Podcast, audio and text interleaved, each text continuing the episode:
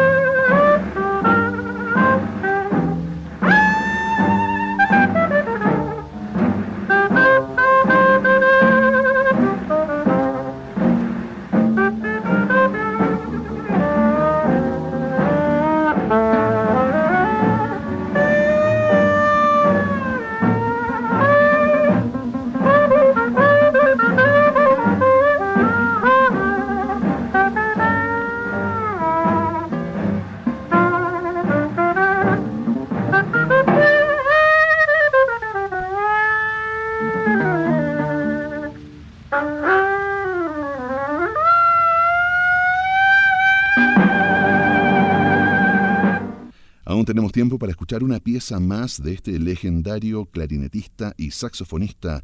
Nacido en Nueva Orleans, los dejo con Wild Man Blues.